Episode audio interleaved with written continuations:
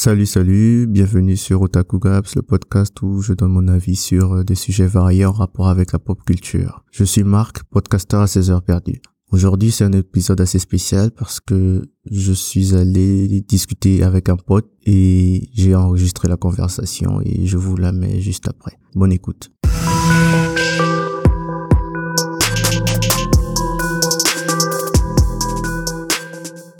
Alors euh, aujourd'hui le podcast euh, sera un peu différent parce que je suis pas seul, euh, je suis avec euh, Silouane.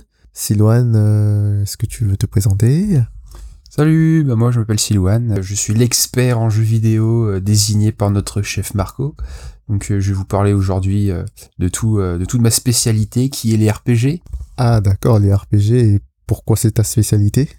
Et bah parce que euh, c'est euh, le genre de jeu que je préfère tout simplement. Et donc c'est celui euh, sur lequel j'ai passé le plus d'heures de jeu.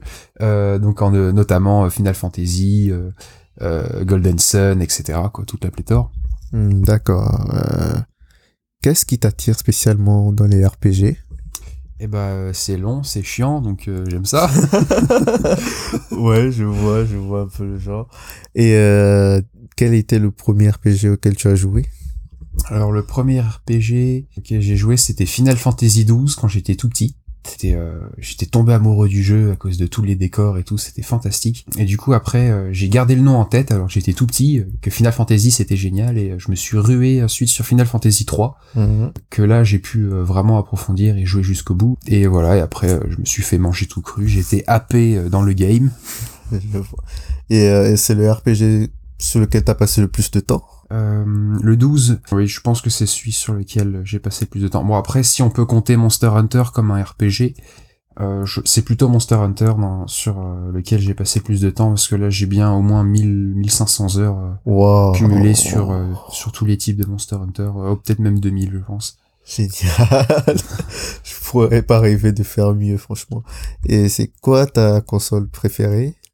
Le Ou PC, Ouais, je vois. Mais je remarque que t'as pas mal de, de, de jeux de collection, si on peut dire, en rapport avec euh, la PlayStation 2. Et qu'est-ce qui te pousse à collectionner des jeux de PlayStation 2 Bon, alors c'est vrai que j'ai établi au fur et à mesure une énorme collection de jeux de PS2, mais c'est parce que euh, quand j'étais petit, en fait, euh, c'était vraiment mon rêve, c'était d'avoir la PlayStation 2. Et j'arrêtais pas d'aller jouer chez les autres, chez mes amis, chez mes cousins, chez mes oncles, qui eux avaient la PlayStation 2. Ils avaient tous des jeux différents qui étaient fantastiques et qui me plaisaient beaucoup. Et du coup, à chaque fois, bah, vraiment, ça me vendait du rêve et tout. J'avais vraiment envie de d'avoir ma propre PS2. Et quand j'ai fini par l'avoir, et ben j'ai racheté tous les jeux auxquels j'avais joué quand j'étais petit, euh, où j'avais pu seulement passer une heure ou deux comme ça vite fait, sans pouvoir vraiment profiter à fond du jeu. Et euh, donc voilà, je me suis vengé euh, là-dessus euh, plus tard, et j'ai, je me suis fait ma propre euh, bibliothèque. On peut appeler ça une bibliothèque, hein, maintenant, je pense. Qu'est-ce que t'en dis? Oui, oui, c'est pas mal. T'as déjà plein, plein, plein de CD. Et oui, on peut appeler- on va dire une CD, CD tech, non? Discothèque. Médiathèque. Médiathèque, ouais, c'est ça, c'est, je pense que c'est plus adapté. Si tu devais recommander à quelqu'un trois jeux Trois de ta collection, lequel que tu recommanderais? Trois jeux de ma collection. Ouais. Bon, après, ça dépend de ce que la personne euh, chercherait comme euh, type de jeu, quoi. Hmm, Mais euh, Effectivement. si ce serait trois RPG que je recommanderais, Trois jeux que tu estimes que n'importe qui peut apprécier. je dirais Okami, en premier lieu. Est-ce que tu peux nous parler plus du jeu? Okami, c'est euh, du grand art, ça. C'est euh, un jeu euh, qui est fait en fait avec des graphismes comme si c'était des estampes japonaises. Donc en fait, on se balade dans un dans un tableau vivant, dans une estampe japonaise vivante, avec euh, tout euh, un background sur la mythologie japonaise, avec euh, les kami, les, les les dieux, etc. Donc par exemple, on peut avoir Amaterasu qui est la déesse du soleil, euh, donc euh, c'est notre personnage principal, réincarné dans le loup Shiranui. Mhm, bien. Donc voilà, on a tous les pouvoirs de la nature et avec toutes les légendes comme euh, la princesse Kaguya euh, qu'il y a au Japon. ouais. C'est vraiment un très très bon jeu, qui est vraiment fantastique et qui se joue un peu comme un Zelda, c'est un action d'aventure. Hmm, D'accord. Et un autre jeu? Donc un autre jeu que je conseillerais, ce serait Shadow of the Colossus. On, est un- on incarne un petit bonhomme avec un cheval et on doit faire des combats de boss qui sont des géants, des colosses, et on doit grimper dessus avec notre petite épée pour aller euh, frapper à des endroits précis. Tout ça avec une musique qui est épique, qui est vraiment très puissante, c'est génial. Dans Shadow of the Colossus, il y a des décors euh, gigantesques et euh, vraiment très beaux. Je sais pas si tu te rappelles, vraiment des décors très vastes, Ouais, avec ouais, de la forêt, des déserts. On a vraiment l'impression que le, le jeu est immense, et d'ailleurs c'est la volonté des développeurs d'avoir donné cette impression-là. Je me souviens avoir vu dans un making-of qu'ils avaient fait quelques petites adaptations techniques, je sais pas lesquelles, mais pour vraiment accentuer cette euh, impression de, de grandeur en fait quand on, quand on se balade dans, dans l'univers. Et euh, autrement, pour terminer, je recommanderais aussi Saga des Metal Gear Solid. Ça, ce sont vraiment des jeux qui sont fantastiques. Ils ont vraiment été très bien travaillés par euh, leurs créateurs, par toute l'équipe de production. Mais on va surtout citer Hideo Kojima, hein, qui est une légende dans le milieu. vraiment, il y a, il y a pas un seul Metal Gear Solid qui est raté. Quoi. Ils sont toujours complets. On peut, on peut vraiment les, les recommencer plusieurs fois sans même se lasser. Il y a des moments épiques, des trucs cultes. Ce sont des jeux qui sont fantastiques, les Metal Gear Solid pour moi. D'accord. Est-ce qu'il y a des jeux que tu détestes? Oh là oui, ça y en a. Alors, les jeux que je déteste, en général, j'aime pas beaucoup les jeux de course, euh, parce que je c'est pas mon truc. Je, je... Il y en a certains qui m'amusent comme euh, Burnout 3, parce est- que le but c'est de casser la figure On-. Je vais t'arrêter d'abord. Est-ce que Need for Speed Underground fait partie de ces jeux? Et oui, Sacrilège. j'aimais beaucoup regarder mon cousin y jouer, mais moi je l'aimais pas vraiment. Enfin, le seul truc que j'aimais bien, c'était me balader un petit peu euh, dans la ville, mais bon, euh, les Need for Speed en général, je les aime pas beaucoup. Euh, après, les autres jeux que je déteste, pff, les jeux que je hais le plus, ce sont ceux qui sont inutilement difficiles, comme bah tous tous les jeux présentés par Genre du Grenier, par exemple. La plupart, je les déteste. J'y ai joué en plus. Tintin au Tibet, etc. C'est c'est genre de jeu qui est pas vraiment mauvais, qui est pas vraiment nul. T'as envie d'y jouer, mais t'es découragé parce que euh, tout est fait pour te faire euh, t'arracher les cheveux. Le premier Just Cause aussi. Ah là, celui-là, il m'a vraiment frustré parce que il avait l'air pas mal, quoi. Enfin, il aurait pu être bien. C'est un genre de jeu qui aurait vraiment pu être super si seulement les développeurs avaient mis plus de checkpoints. Parce que là, ça fait partie de ces jeux qui sont frustrants et du coup, dès que ils sont inutilement durs et du coup, dès que tu meurs deux trois fois et que tu te rends compte qu'il faut que tu recommences euh, une demi-heure de jeu, Ouais, que t'as tout ouais, perdu pour rien, et je bah c'est plus la peine, quoi. voilà, c'est c'est ça le genre de jeu que je déteste. Hmm, D'accord. Est-ce que tu as une sorte de mention honorable, une sorte de petit plaisir pour toi d'y jouer? Ah oui, il y a un jeu comme ça que j'ai trouvé il y a pas longtemps, euh, complètement par hasard sur Steam, qui s'appelle euh, Yonder, de Cloudcatcher Chronicles. Un jeu de farming, un peu, ouais. Je ça- je, je saurais pas trop comment le classer. C'est dommage parce que c'est un jeu qui a été abandonné par les développeurs. Alors ils l'ont sorti, il était pas totalement terminé. Enfin, il était terminé, mais avec encore quelques petits euh, trucs à rattraper. Bon, bah, le, jeu est très beau, il y a la musique, l'ambiance et tout, euh, les, graphismes, les directions artistiques, tout est super, mais euh, le jeu est vide et on le finit très rapidement et on voit qu'il n'a pas été complètement approfondi par les développeurs c'est dommage. Mais quand même, je l'aime bien parce que euh, j'ai quand même allé euh, jusqu'au bout parce que j'ai trouvé sympathique. Donc je lui donnerai la mention honorable. Question piège. PlayStation ou Xbox? Ouh, PlayStation. Alors là, Ouh. ah complètement PlayStation. Ah, J'aimais bien la Xbox aussi, mais il y a moins de jeux quoi. Enfin, Ouais, c'est ça, le catalogue de jeux n'est pas aussi important Bah que oui. sur la PlayStation et les manettes, je trouve les manettes mieux. les manettes de Xbox. Je trouve, euh, je la trouvais aussi plus puissante. Enfin, sur la durée, en tout cas, parce que la plupart des Xbox, euh, que j'ai pu voir, même après plusieurs années, euh, les jeux ramaient beaucoup moins que certaines PlayStation 2. Il y avait d'énormes ralentissements, que comme la mienne, hein, la mienne, je sais pas si t'as vu tout à l'heure quand on jouait, euh, il y avait des moments, c'était, ça Ça passait en mode diaporama.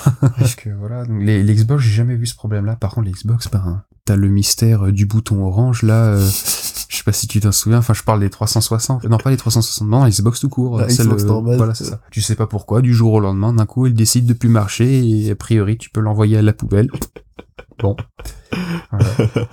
au moins, il y avait pas ça sur la PS2. Mais non, carrément, euh, sans hésiter, PlayStation. Alors, euh, dis-moi, est-ce qu'il y a un jeu pour lequel tu as ressenti une sorte euh, d'attache particulière parce qu'il t'a permis de grandir ou de changer ou il a eu un certain effet sur toi?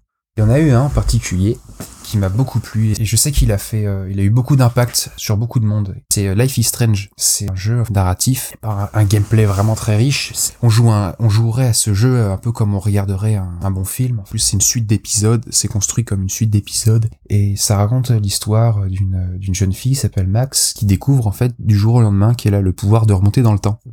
Max, c'est euh, une, une jeune fille qui est vraiment super gentille, qui est très altruiste, qui fait tout pour euh, diffuser autour d'elle plein de petits détails qui ont pour but d'embellir la vie de tout le monde. Et j'ai trouvé cette attitude vraiment fantastique et admirable. Et en jouant à ce jeu-là, je me suis rendu compte que moi, qu'est-ce que je fais en fait? Mhm. Et euh, ça m'a fait énormément réfléchir sur ce que je suis et ce que je fais. Et puis euh, après avoir joué à ce jeu-là, en fait, j'ai pris euh, une, une résolution, euh, bon bah que j'ai plus ou moins tenue hein, jusqu'à aujourd'hui. Mais euh, j'ai euh, j'ai commencé une, une énorme réflexion sur sur moi.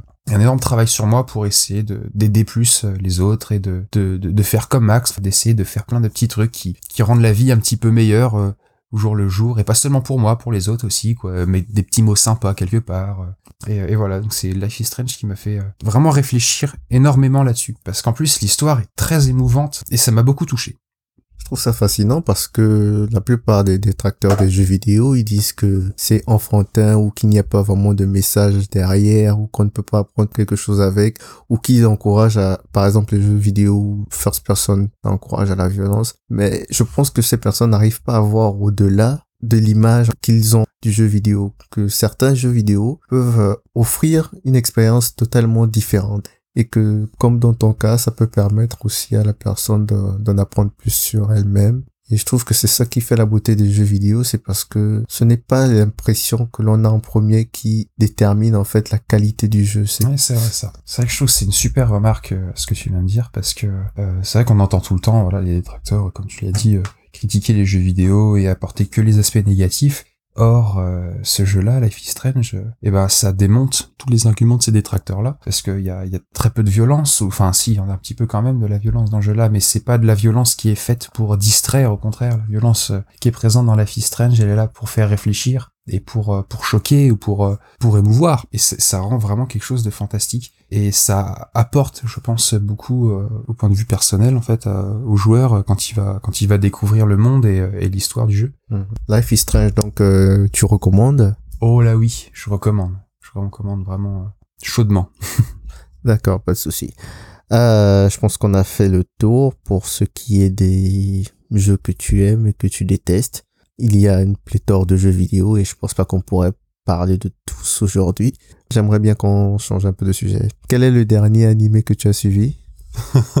Le dernier animé que j'ai suivi hmm, c'est Backstreet Dolls que tu m'as recommandé d'ailleurs Ah Comment t'as trouvé? Eh ben, euh, spécial, euh, si je puis dire. pour le moins, euh, pour le moins désopilant, n'est-ce pas? Je comprends. Effectivement, c'est sûr que l'humour euh, n'est pas nécessairement accessible à tout le monde. Non.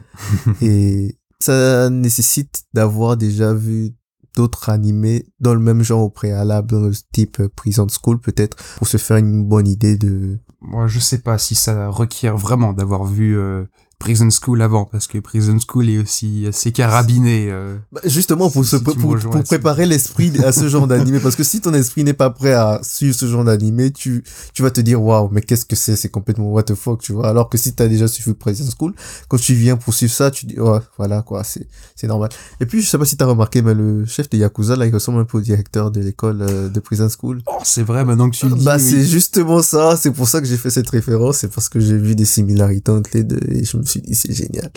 Oui, c'est vrai, j'avais pas, j'avais pas fait le rapprochement entre les deux personnages. C'est les mêmes, euh, le même euh, mangaka qui a fait les deux ou euh, je me demande, parce que les dessins sont quand même assez similaires Je aussi, là. Mm. Faudrait que je... L'humour gras aussi. c'est ça. bah, c'est ça, c'est surtout cet humour-là, c'est... Ah. Est-ce que tu aimerais parler d'un autre anime en particulier, là, tout de suite, comme ça, vite fait? Tout de suite comme ça, vite fait, un animé. Hmm, oui, Agretsuko.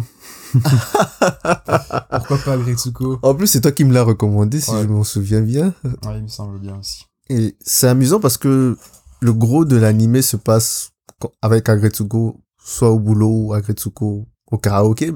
Mais c'est quand même intéressant. C'est-à-dire que comparé aux autres animés où tu as un monde vaste avec des One Piece par exemple, où tu as un monde qui est infini, tu sais pas où tu vas Mhm. aller. Et là, c'est vraiment très limité, mais ils arrivent à rendre le truc super intéressant.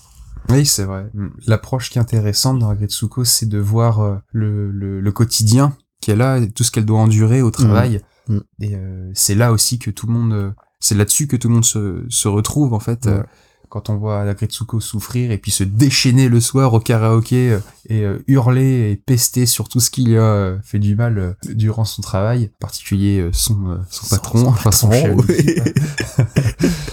Est-ce que tu penses que c'est une bonne méthode pour déstresser de eh ben, je dirais juste que ça dépend de chacun. Chacun trouve sa méthode pour déstresser. personnellement, c'est pas quelque chose qui fonctionnerait très bien avec moi ou peut-être sur le court terme, mais à long terme, je ressens pas le besoin d'aller hurler dans un micro tous les soirs pour me vider. Mais je conçois fortement que ça, ça puisse fonctionner très bien comme, euh, comme avec Ericsson. Oui, effectivement, parce que cet animé, même s'il utilise l'humour, il touche quand même un problème assez grave au Japon. Et dans la plupart des pays industrialisés mm. aujourd'hui, c'est le burn-out et l'excès de travail. Mm. Tu te lèves, c'est boulot, quand tu rentres, même chez toi, tu penses au boulot du lendemain. Et... Ah, c'est pas, c'est pas vraiment le, genre de, de vie qu'on a tous envie de mener. C'est sûr qu'il y en a qui sont, qui sont contentes ou qui s'y épanouissent, mais après voilà, c'est à chacun de trouver euh, ce qui lui plaît. Mais euh, dans le cas d'Aretsuko, je trouve ça quand même dommage de euh, devoir endurer tout ça chaque jour et de le subir et de devoir attendre le soir pour vider son sac sur son micro en hurlant elle pourrait s'éviter de, se, de subir tout ça, je, pense en se rebellant un petit peu plus sur, contre ses supérieurs. D'ailleurs, tous ses amis dans l'animé le lui disent qu'il faudrait qu'elle arrête de, de courber les chines. Et là, je pense que du coup, elle pourrait éviter d'avoir à se, à se déchaîner tous les soirs. Je pense que ce serait plus ça la, la, solution plutôt que... Tu te rappelles que son boss, euh, la façon dont... Il y a un épisode, je pense, où elle a essayé de se rebeller contre lui et il a réagi en doublant encore plus les charges qu'il lui donnait et en étant encore plus dur envers elle. Et mais oui, si tu te souviens bien, la manière euh, qu'elle a utilisée pour, enfin la méthode qu'elle a utilisée pour se rebeller était pas très adaptée. oui, je suis d'accord. C'est sûr que bon voilà, euh, et là, il s'est complètement foiré sur le coup. ça, peut pas Pour moi, c'était la meilleure scène de, de toute la saison. C'était génial, en fait, quand elle... La, la battle rap euh, oui. contre, euh, contre son boss, c'était parfait. C'était vraiment magnifique. Un grand moment. Ouais. Quel dommage que son patron s'en souvienne pas le lendemain à cause de l'alcool. Je me demande s'il ne s'en souvient vraiment pas. Pour moi, j'avais l'impression plutôt qu'il... Euh, il a feigné l'ignorance parce que... C'est possible. Tu vois, à certains moments, on se rend compte qu'il joue un personnage. Oui, c'est vrai. Hmm on a l'impression, surtout, je pense que, je sais pas si tu te rappelles, il y a un moment, il est arrivé dans la cuisine. Oui, je me souviens bien de ce moment. Hmm. Et euh, je me souviens, et son patron, justement, se rapproche d'elle et lui donne euh, des petits conseils. Des petits conseils, et, puis, il change de temps, et etc. Et je pense que ça hmm. prouve que peut-être, l'image qu'il donne et qu'il projette, c'est celle d'un patron sérieux et qui exige vraiment le meilleur de ses employés. Mais au fond, ce qu'il veut dire, c'est que je suis passé par là. Je sais que c'est difficile, mais c'est le métier. Mais bon, euh, je trouve ça bête quand même que quand tu euh, as subi quelque chose, de le faire subir aux autres après, une fois que tu euh, n'as pu le subir, tu comprends? Dans le monde professionnel, c'est une sorte de formation. Ouais, c'est du bizutage professionnel, en gros. Ouais, mais là, il est, il est difficile quand même, le bizutage d'Akretsuko. Hein. Pour qu'elle ait besoin de hurler dans son karaoké tous les soirs, je trouve que c'est c'est pas... Il y, a un petit souci quelque part quand même. Surtout qu'en plus, le, le son patron s'amuse à travailler son swing pendant que tout le monde croule sur les dossiers. Il y a de quoi... Il y, a de quoi. Oui, d'accord. Surtout que... Non, je précise il remet tous les dossiers sur lesquels il doit travailler à Agretsuko et c'est elle qui s'occupe de tout. C'est surtout ça le pire. Et son assistant fait de même. Et là, sa secrétaire à lui, elle fait de même. Donc elle se retrouve avec limite le travail de trois, quatre personnes à elle toute seule. Et c'est peut-être pour ça qu'elles se sont beaucoup plus stressées. Mm, en effet. Donc c'est vraiment un anime intéressant et super drôle et j'aime bien. J'ai une question. Tu, tu suis spécialement tes animés sur euh, Netflix, c'est ça? Euh, Bah depuis que j'y ai accès, oui, je j'en sors plus. je comprends, d'accord. Donc euh, c'est Netflix que tu utilises comme premier moyen pour découvrir les animés? Non, non, c'est pas. Je découvre pas beaucoup d'animés sur Netflix parce que je, en général, j'ai du mal à, à me lancer dans un animé, dans un animé par moi-même si on me l'a pas recommandé avant. Euh, Est-ce que tu aimerais parler de d'un bouquin que tu as lu récemment? Ah si, j'ai lu un, un livre très intéressant de Bernard Weber. Bernard Weber. Que tu as lu aussi. C'est quoi le nom? Le paradis. Euh... C'est un Paradis truc. sur mesure. Ah ouais, parce que euh, j'ai pensé à- au paradis perdu de, de Milton. c'est un recueil de nouvelles, c'est ça Mhm. Voilà, il y a, il y a différentes nouvelles qui ont toute une réflexion sur l'écologie, sur l'humanité aussi. très, c'est, vraiment très engagé. Ses Oui. écrits, son texte est très engagé. On ressent son militantisme Ah oui. derrière euh, sa plume. Rien qu'à travers la première nouvelle, déjà, euh, c'est lourd de sens avec le titre euh, Un monde où on pend les, on pend les pollueurs, Pollueur. pire des infamies, Ouais. qui est punissable de mort. Mais euh, bon, il y a, y a pas que ça, il y a aussi des, euh, des nouvelles qui sont euh, un petit peu moins euh, axées sur l'écologie, qui sont plus axées sur euh, le développement personnel, je trouve, tu sais, avec euh, le Laquelle? avec euh, certaines euh, je pense à cette journaliste tu sais qui euh, est tout, tout le temps à la recherche de la vérité par rapport à un réalisateur de cinéma qui est retranché euh, dans qui- un bunker qui- Oh là là, cette histoire était. Je ne m'attendais absolument pas à ce que ce soit. Du moins, j'avais une idée sur euh, le scénario. Je me suis dit, c'est sûr que qu'il y a quelque chose qui fait en sorte qu'il puisse toujours continuer à produire les films, mais je ne m'attendais pas à ce que ce soit cette image-là. Oui, oui, j'ai trouvé ça, j'ai trouvé cette petite histoire aussi assez choquante et assez amusante parce que voilà, je, je parlais de développement personnel, mais parce que là où je veux en venir, c'est que euh, la, la journaliste, elle a choisi sa voie, elle est journaliste, Ouais. Euh, et donc elle a l'air très impliquée parce que le- elle s'infiltre quand même dans Forteresse. Pour pouvoir euh, interviewer euh, son réalisateur préféré. Elle se, elle finit par être convaincue par euh, par ce dernier et, et à le rejoindre et à prendre le, le relais. Donc, euh, et donc voilà, il y a tout un, un dialogue qui se fait entre le, le réalisateur et le journaliste qui est très intéressant. Où voilà, en fait, elle se rend compte que qu'est-ce que tu penses en fait de, surtout de la question? Parce qu'ils ont beaucoup discuté de la moralité et de l'éthique oui, De- voilà aussi. de ce qu'ils ont fait pour rappeler le producteur a réussi à créer une machine avec des scientifiques qui permettraient des sortes de c'était des mouches? Ou- Ah, je Qu'est-ce que c'était, les animaux? présent, Oui, c'est ça. Qui ils a- utilisaient des euh, des euh, enfin ils ont réussi à développer un prototype enfin un prototype c'est même plus un prototype prototype, puisqu'ils l'ont ils l'ont développé euh, complètement euh, c'est euh, un robot euh, miniature Ouais. un robot caméra miniature euh, qui ressemble fortement à une mouche Une mouche, ouais. et qui permettait euh, donc de filmer des scènes Dans le passé, voilà mais justement avec une machine spatio-temporelle c'est qui permet d'envoyer les, les, les petites mouches robots dans le passé, filmer des événements du passé et les ramener euh, dans le futur parce qu'ils vivent dans un monde post-apocalyptique où il y a eu des guerres et euh, les, les, les dirigeants ont décidé de sceller les, les mémoires du passé, plus personne ne se rappelle ce qui s'est passé. Mais le producteur, après avoir découvert cette méthode, il utilisait ces mouches pour euh, le réalisateur, pardon, il utilisait ces mouches pour réaliser des films qui faisaient tout le temps un carton au box-office. Et les gens se demandaient pourquoi, et c'est justement ce qui a poussé la journaliste, par- parce qu'elle était curieuse de savoir où le réalisateur trouvait l'inspiration de faire des films aussi magnifiques, des films qui pouvaient parler à tant de personnes avec tellement de créativité.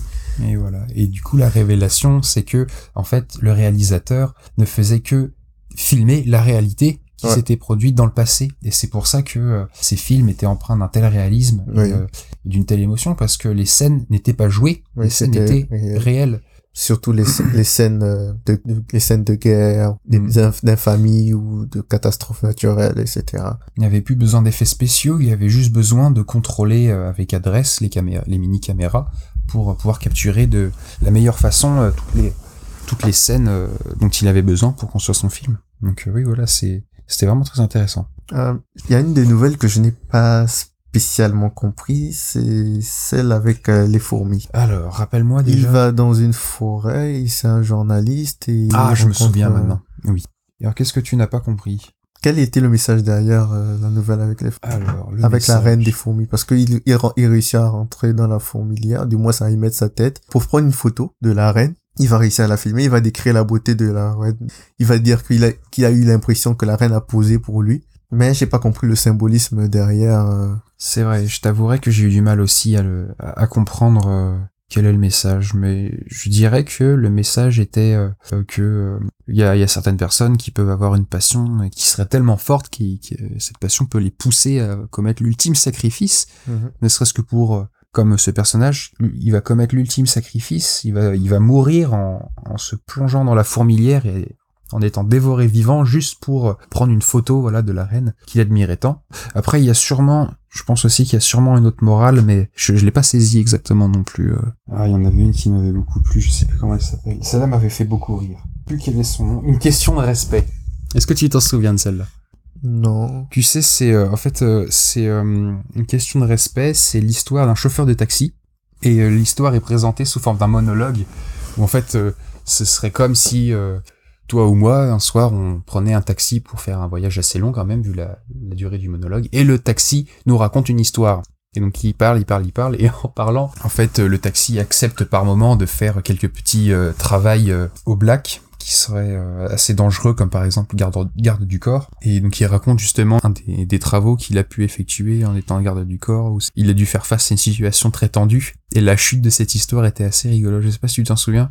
Hmm, Non, ça me dit rien. Je me rappelle d'une histoire d'un garde du corps avec, je crois, des gars de la mafia ou non, avec un présentateur télé. C'est ça, c'est ça. Où en Ah. fait le chauffeur de taxi raconte qu'un soir il, rac- il, il, il raccompagnait un présentateur. Ah de oui, d'accord, oui, oui, oui, oui, maintenant je me rappelle de l'histoire, effectivement. Le présentateur lui demande d'aller voir euh, une personne pour aller lui casser, euh, enfin pour aller lui, lui faire du mal. Ouais. Et euh, donc le, le chauffeur accepte, euh, moyennant euh, finance, mais mais sauf que ça, ça, ça vire au n'importe quoi. L'histoire tourne au ridicule et euh, voilà, ils se retrouvent face à face avec euh, d'autres gardes du corps pendant que euh, leur patron, euh, leurs deux patrons. J'ai aimé la description. de- J'ai aimé la description de la scène, c'est-à-dire que il disait, en tant que professionnel, on sait qu'on ne doit pas agir, donc on se regarde juste dans les yeux. Mais si l'un d'entre eux fait un geste, il va falloir que je, je respecte euh, mon travail, ce que j'ai à faire. En fait, c'était, c'était juste génial cette Alors partie. voilà, on s'en tient aux bonnes manières, c'est-à-dire on se regarde avec respect dans les yeux, en mâchant notre chewing-gum sans rien dire, mais on sent dans le, dans le regard de l'autre qu'il a le respect, alors tout va bien, il n'y a pas de souci. Ouais. Sauf que quand on entend nos deux patrons commencer à se taper sur la figure, on commence à être un peu tendu. Alors on mâche nos ça. chewing-gum avec un peu plus d'insistance. oh là là, c'était rigolo ça. J'avoue, j'avoue. Il y a un truc que je remarque dans le l'œuvre entière même, c'est que Werber flirte avec la limite de la moralité. Dans toutes les œuvres, tu as l'impression que qu'il fait en sorte d'avoir un personnage qui va qui va être complètement à l'opposé de, de la morale et des normes sociales actuelles. Et je me demande si c'est pas Werber en fait dans son dans son idéal anticonformiste qui à travers ses textes essaie de faire passer un message euh, Oui, peut-être qu'il essaierait de rehausser, euh, rehausser le, le- le- les standards de la morale, je pense. Il, il, il essaierait de... Je, trouve en fait que les personnages, ces personnages, ont conscience que ce qu'ils veulent faire est mal, mais ils vont le faire quand même parce que euh, après une certaine réflexion, ils vont se dire que après tout, eh ben, ils ont raison de le faire, et ils ont raison de transcender cette morale-là, enfin de passer au travers. On, on se rend compte que voilà, malgré la morale, certaines circonstances peuvent euh, justifier de passer Mhm. au travers Mhm, ou euh, mhm, de les contourner Ouais, ou de les modifier. c'est ce que j'aime bien avec l'œuvre c'est parce que personnellement j'ai une vision de la morale qui est assez hors norme si on peut dire ainsi parce que j'estime que la morale n'est pas quelque chose qui doit être imposé. La morale n'est pas quelque chose qui peut être établi à travers euh, des textes religieux ou à travers des normes culturelles La morale, c'est ce que je décide d'en faire. Pouvoir décider de soi-même, de la façon dont on applique ce que l'on qualifie de morale, c'est vraiment ça la liberté. On n'est pas libre si on ne peut pas décider de ce qui est bien ou pas. On n'est pas libre si on ne peut pas décider de ce qui est moral ou pas. On n'est pas libre si on ne peut pas décider de la façon dont on conçoit le monde. Je suis d'accord. C'est à chacun d'avoir son propre jugement sur les choses. Il faut, il faut pas laisser euh, quelque chose d'extérieur euh, nous imposer euh, nos propres morales. Il faut, je pense, la construire soi-même au fur et à mesure Mhm. du temps, euh, en, en intégrant toutes les nouvelles informations qu'on peut, qu'on peut, qu'on peut rencontrer pour se construire quelque chose au fur et à mesure, Ouais. et pas, et pas juste intégrer quelque chose monté de toutes pièces qu'on va nous servir sur un plateau ou nous rentrer de force dans le crâne. Mhm.